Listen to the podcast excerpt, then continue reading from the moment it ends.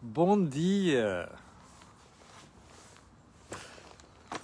Sexta-feira! Chegamos, final de semana. Deixa-me acertar aqui câmara e luz e não sei das coisas. Câmara, luz, já são! Câmaras. Bem, olha, o tempo não está assim tão mal. Ahm, estamos às portas do inverno, o tempo não está assim tão mal. Vamos lá à cor do dinheiro do dia 13 de novembro, sexta-feira 13 do ano da graça de 2020. Olha, eu gostava muito de trazer boas notícias hoje, mas infelizmente não consigo.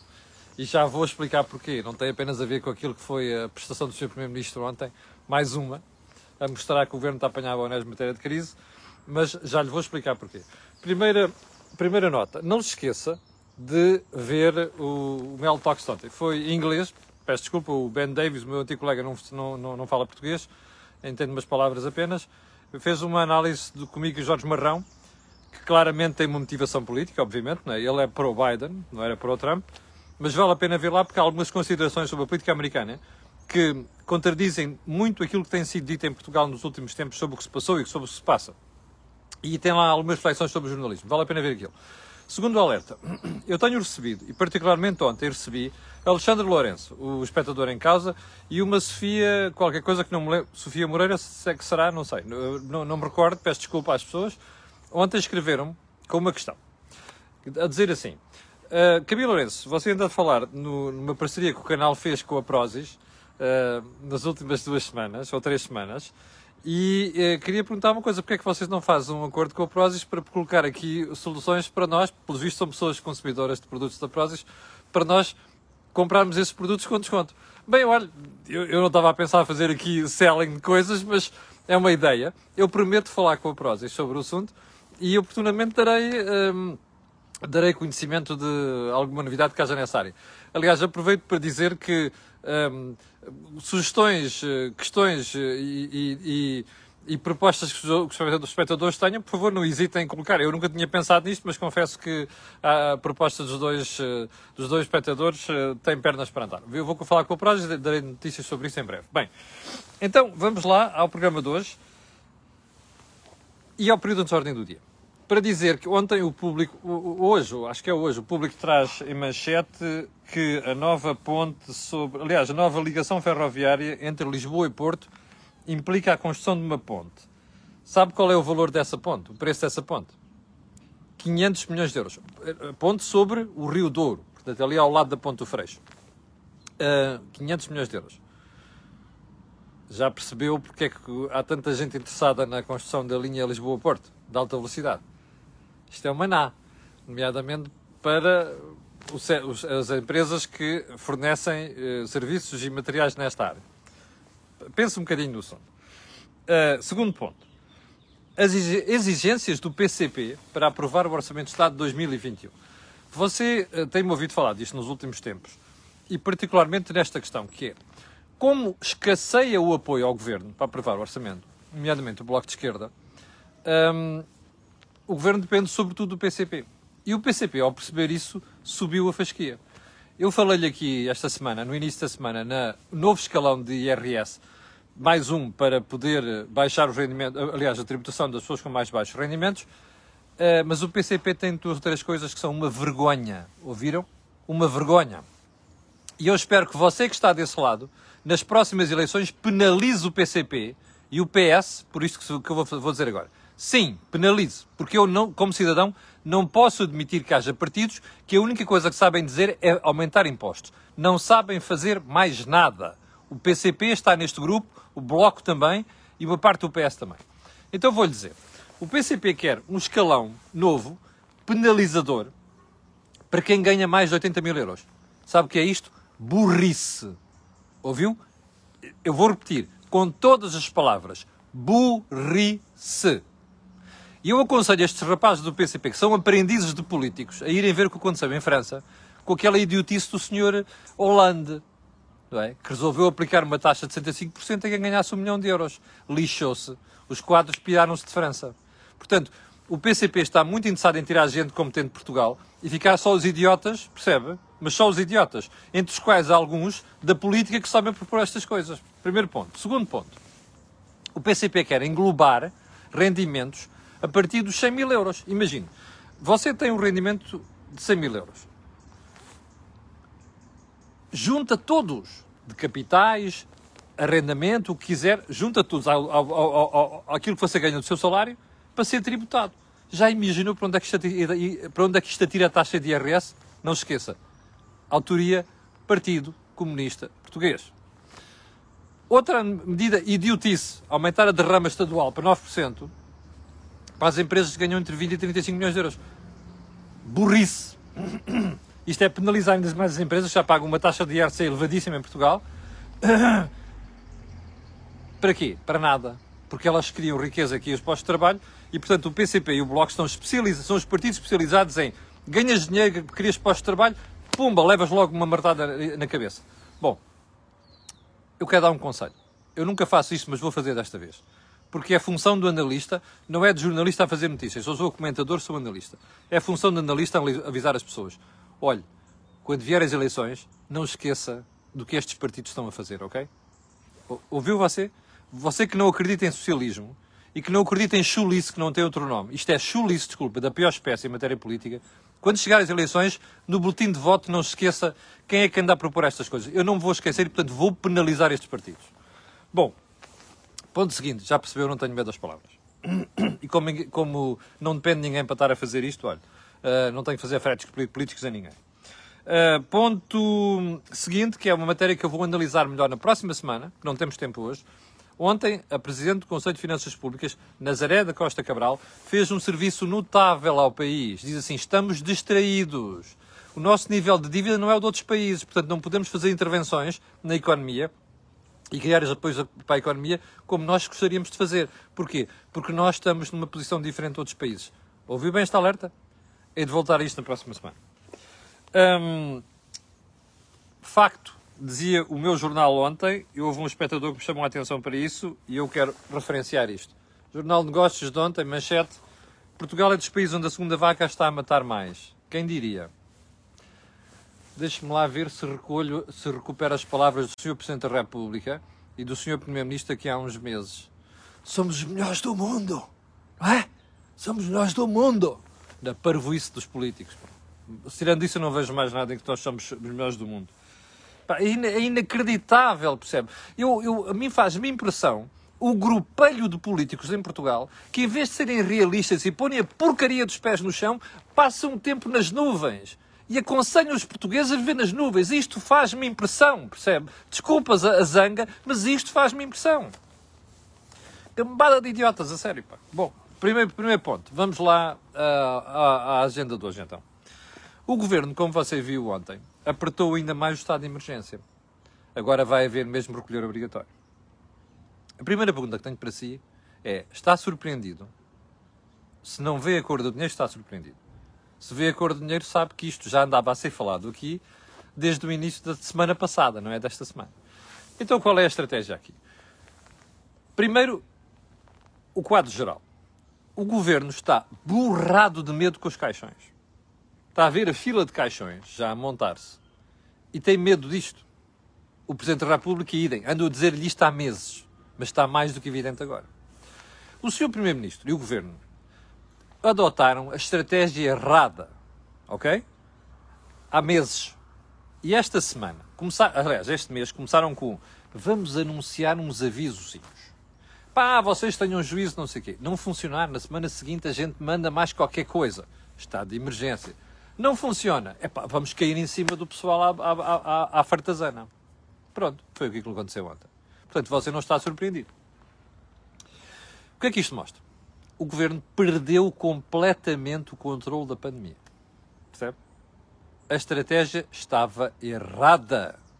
Como foi denunciado por médicos, como foi denunciado por especialistas, como foi denunciado por analistas, entre os quais esta coluna nas últimas semanas. E agora que a coisa está a dar para o torto, é preciso apertar. E vieram as histórias de ontem. Comércio fecha totalmente e restaurantes de 13 horas de sábado até às 8 horas de domingo. Já não é 5 da manhã ou 6 da manhã, é 8 horas de domingo. Bom, a única coisa que pode estar aberta é farmácias, clínicas, aquela catrefada toda, não sei o quê, mais urgências, mais eh, não sei quantas superfícies comerciais até 200 metros quadrados e tal. Um, está errado. Ok? Nós começámos por jurar. Bater no peito, confinamentos nunca mais. Estamos a repetir alguns dos erros da primeira vaga. Bem, mas pior do que isto. Eu adoro políticos que assumem responsabilidades. Que os têm no sítio, percebe? Quando dizem assim, pá, isto é culpa minha. Pá, e a coisa mais importante na vida, ensinou-me a minha avó, é quando a gente erra pedir desculpa. Então vamos lá. Quer ver? Tiradas a Primeiro-Ministro. António Costa ontem. A culpa é toda minha. O mensageiro transmitiu mal a mensagem. Eu estava a ouvir isto na televisão. À hora que o Sr. Primeiro-Ministro estava a botar faladura, pensei assim: é pá, querem ver que este tipo ganhou juízo? Querem ver que pela primeira vez em seis anos eu vejo o António Costa a assumir a responsabilidade pelas burradas que fez? Pensei nisto. Eu só não acerto na lotaria porque não jogo. Então, veja o que é que ele diz a seguir. Espera aí, que é para não falhar. Houve um concurso para ver onde está a exceção para não ter de ficar em casa nos últimos dias. Por isso é que o governo decidiu então que vai fechar o comércio e fechar tudo entre as 13 e as 8. Está a ver como isto? Isto aqui é o tipo que diz: epá, a responsabilidade é minha, mas a seguir diz assim: oh, desculpa, a culpa é vossa, vocês obrigaram-me a fazer isto. Epá, desculpa lá, qual é o nome que se dá a quem se porta desta maneira? Epá, isto é uma falta de vergonha inacreditável. Percebe? Se o senhor Primeiro-Ministro acha que a culpa é dele, que o mensageiro teve mal, e esteve, não é mal, é pessimamente. Falámos disto nas últimas semanas. É para assumir a responsabilidade. Não venha depois é arrepiar caminho e dizer não, é pá, a culpa é minha, mas vocês é que me obrigaram a fazer isto. Isto é de garoto, percebe? Isto é de um irresponsável político. Isto que o seu Primeiro-Ministro diz que é o concurso para ver as exceções, estilo, houve criatividade, as superfícies comerciais já inventarem coisas, aliás, não sei se reparou, mas já, ontem já se proibiu a Câmara, o, o, o freteiro do Fernando Medina foi logo a correr atrás do governo dizer: é pá, não, os, os, supermercados não podem abrir às seis e meia da manhã. Pá, eu até acho que era bom que abrissem às seis e meia da manhã, porque há pessoas que acordam cedo. E quanto mais pessoas chorem cedo, menos vão, menos vão tarde. E menos aglomerações havia. Mas pronto, isto é pancada de político. Bom, portanto, esta criatividade a que se refere o Sr. Primeiro-Ministro chama-se sobrevivência. Doutor António Costa sabe o que é sobrevivência? Sabe o que é enchido de sobrevivência? Pois é, o senhor não sabe nunca foi obrigado a fazer isso na vida, não é, Dr. António Costa? Chegou a Primeiro-Ministro, passando pelos gabinetes, pelos escritórios de advogados, nunca foi empresário, não sabe o que é que custa ganhar a vida. Não sabe o que é que é pagar a Segurança Social, valores altíssimos. Não sabe, pois não, Dr. António Costa. Não sabe o que é pagar impostos, pois não. Não sabe. E depois vem fazer estas figuras. O quê? Concursos. Qual concursos? Instinto de sobrevivência das empresas. Ponha isso na cabeça, Sr. Primeiro-Ministro. Uma vergonha. Bom, não fica por aqui. Ponto seguinte. Agora vamos às empresas. Ponha-se no lugar do dono de um restaurante. Ponha-se no lugar do dono de um supermercado, um, um, um estabelecimento comercial qualquer. diga-me, você aguenta isto? Esteve três meses fechado na primeira vaga depois, aos poucos, a coisa começa a recuperar. Eu conheço restaurantes onde as pessoas disseram nas últimas semanas: epá, ouça, nós chegamos a ter aqui ao jantar zero pessoas. Depois são uma, duas, três. Olha a estrutura que eu tenho, como é que eu pago isto? Doutor António Costa não sabe o que isto é. O Ministro da Economia que anda a dizer que não dorme. Pá, desculpem, como sabe, eu tenho simpatia por ele. Às vezes até lhe desculpo, hoje não devia desculpar. Mas enfim por ter, termos sido colegas, e eu quero dar esta nota aqui porque que é para as pessoas perceberem porque é que eu trato melhor o Precisa Ver do que trato os outros. Portanto, é um defeito meu. Uh, o Primeiro-Ministro da Economia diz: Ah, eu não durmo só a pensar nas empresas que vão fechar e o desemprego. É pá, caramba. Então, se não dormem, façam qualquer coisa, não façam estas coisas. Pá, digam-me quem é que aguenta isto, percebe? E depois vêm com a treta do ah, vamos dar um subsídio correspondente a 20% da faturação. Qual é a faturação? É do fim de semana? Ah, espera aí, deixa-me lá fazer umas continhas. Ah, espera aí, e já agora? Já agora aqueles que não deram a pagar impostos. Hum? já agora, um, bom, já não vou para os impostos. Aqueles que subfaturaram. Hum? Bem, uh, culpa deles, não é? Bem, já agora, ah, está bem, mas não é a faturação de fim de semana, é a média do ano inteiro. O que é isto? Que é isto? Querem dar um subsídio às empresas, daí não andem com estas tretas. O pessoal, com estas medidas, está a matar uma parte do setor, do setor empresarial em Portugal. Eu arrisco dizer que aquela previsão que vi há dias de que o desemprego pode aumentar em 100 mil pessoas no próximo ano, está, o cálculo está feito por baixo. Ao ouvir isto, sinceramente, ainda para mais, o que me custa é que se houvesse uma estratégia coerente por trás disto tudo, não há. Isto é navegação à vista, percebe? É em cima do joelho, completamente, sem rede, está a ver? É gente que não tem a noção do que é o tecido empresarial. Bom, o, o SNS está à rasca. Pois está. O SNS, ah pá, você é maluco, não pode dizer isso, como muitas vezes pessoas me dizem. Ah, você é doido, pá, que acha o quê? Que acha que a malta vai encher os, os ECIs e depois não pode salvar este, tem que começar a escolher, não salvo este, salvo aquele. Pois, mas de quem é a responsabilidade? É minha? Não, é deles. Percebe? Estou farto de dizer aqui, não pensaram nisto tudo, não fizeram plano nenhum e têm uma maluca à frente do Ministério da Saúde. Maluca no sentido de que pancada ideológica, não é? Mais a pancada ideológica é da área esquerda do PS e depois dá nesta brincadeira. E ninguém previu nada, ninguém coordenou nada, ninguém arquitetou nada. E depois dizem que o pessoal é doido. É maluco. Bom, ponto seguinte. Já agora, falar em empresas e apoios às empresas. Quero ver a manchete do meu jornal hoje? Jornal de Negócios. Desculpa lá a publicidade. Então é assim. Quero ver porque é que é o problema que eu estava a dizer aqui, dizer, olha aqui. E a APMEI teve ruptura de tesouraria e deixou de pagar às empresas. Nossa Senhora! Está a vir aqui a história dos apoios que o governo promete às empresas e ao pessoal. É isto. Mas quer ver mais? Pagamentos estiveram suspensos até ao final desta semana. A agência afirma que se tratou de uma situação pontual e transitória. Sabe o que é que aconteceu de facto? O IAPMEI não teve dinheiro entre outubro e a semana passada. Isto é a história lamentável, triste da economia portuguesa. Percebe? Isto é a história, isto é a pouca vergonha que são as promessas do governo e a realidade. É por isso que há empresas a fechar e é por isso que vai haver muito mais empresas a fechar nos próximos tempos. Isto é insustentável assim, percebe? Já vamos com 18 minutos disto, vamos lá para o ponto seguinte. Ah, já agora não sei se parou. O, o Primeiro-Ministro ontem praticamente estendeu por mais pelo menos mais um período, o estado de emergência. Porque ele dizia, é impossível não, não, não decidir, ou lá como é que ele disse, um novo estado de emergência. Já está a parar o país. Lembra-se o que é que eu lhe disse no início da semana? Lembra-se? Está tudo nos astros. É só olhar para as estrelas e você percebe o que é que está aqui em causa. E já agora, ainda sobre o estado de emergência. Atenção, eu vou cobrar isto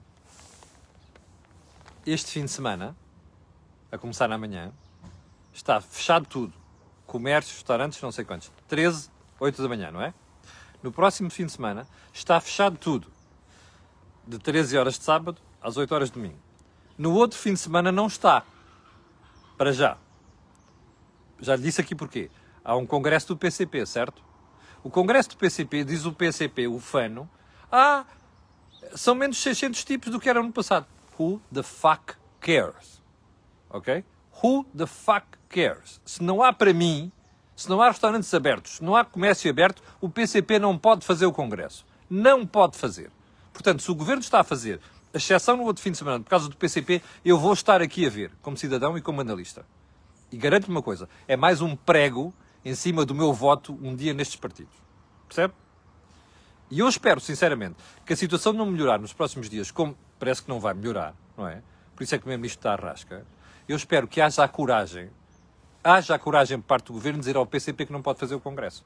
Que é para os portugueses não perderem o pouco respeito que ainda têm por este Governo. Percebe? Fiquem mais este aviso. Ponto seguinte. Os associados de Montepio andam para aí todos preocupados agora a dizer ao Governo para se meter no assunto e querer resolver o problema. E há nomes sonantes aí, João Proença, João Costa Pinto, não sei das quantas, dos associados de Montepio. Eu só quero fazer uma pergunta a estes senhores. Acordaram agora? Foi? Alguma desta malta anda metida no meio político há não sei quantos anos. Acordaram agora?